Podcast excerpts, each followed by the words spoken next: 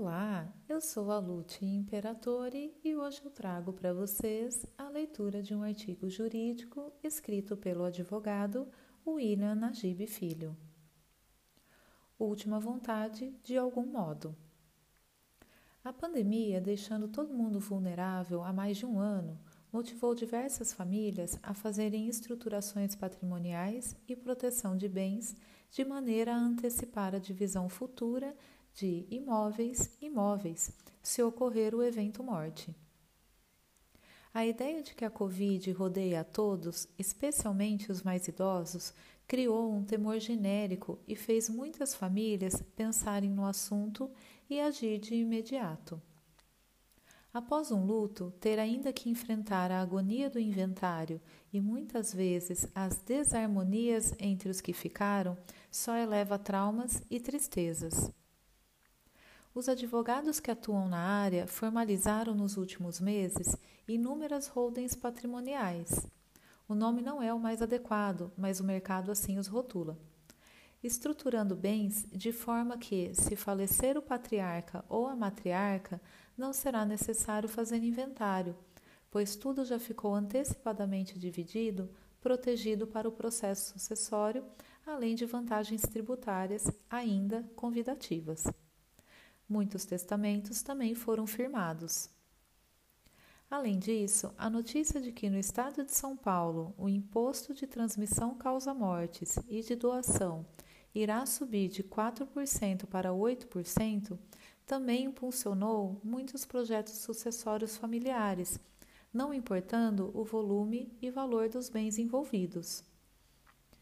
No entanto, a letalidade e rapidez com que a Covid atingiu a todos não deu tempo, e não dará para em números, para que muitos pudessem pensar com calma sobre como e a quem deixar seus bens e direitos, seja mediante uma empresa patrimonial ou simples testamento. A amargura de não ter dado tempo de deixar algo para alguém ou de postular uma última vontade pode ser mitigada ao menos de certa forma. É que o Código Civil prevê o chamado codicilo, um ato de última vontade simples se comparado ao testamento, restringindo-se a diminutas questões patrimoniais. Toda pessoa que é capaz de fazer um testamento poderá, mediante escrito particular seu, datado e assinado, fazer um codicilo, com disposições especiais sobre o seu enterro sobre esmolas de pouca monta a certas e determinadas pessoas ou indeterminadamente aos pobres de certo lugar, assim como legar móveis, roupas ou joias de pouco valor de seu uso pessoal. Por não exigir grandes solenidades, serve para destinar bens móveis, roupas ou joias de pouco valor e uso pessoal, e serve também como meio apto para fazer exigências e demais disposições acerca do próprio enterro. A forma do codicilo é muito simplificada, bastando que o autor escreva, date e assine sem a necessidade de quaisquer testemunhas ou demais formalidades. Não existe disposição expressa a respeito da validade ou não dos codicilos digitados ou datilografados. A grande questão que motiva esse escrito é: em tempos de pandemia e isolamento absoluto do enfermo, o entendimento que deve prevalecer nos tribunais é de que uma mensagem de vídeo gravada no celular dentro de uma UTI, por exemplo, será o suficiente para validar um codicilo. O direito tem que ser dinâmico e valorizar as disposições de última vontade de qualquer pessoa capaz, ainda mais porque a Covid não dá trégua não avisa e cria um cenário absolutamente inusitado ao paciente. Não haverá tempo para maiores formalidades. O codicilo, embora pouco conhecido e utilizado em nosso país, uma das poucas nações que o prevê, surge como um instrumento importantíssimo nesses tempos de tragédia sanitária global.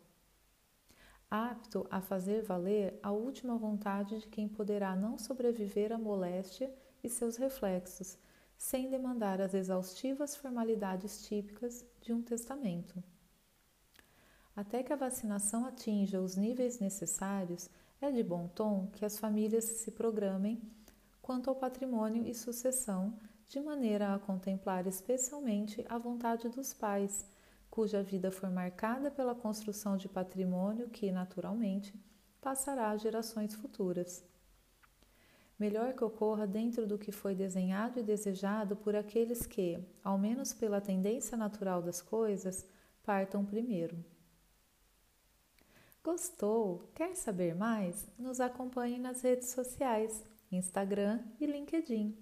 Acesse o site www.nllnadv.com.br.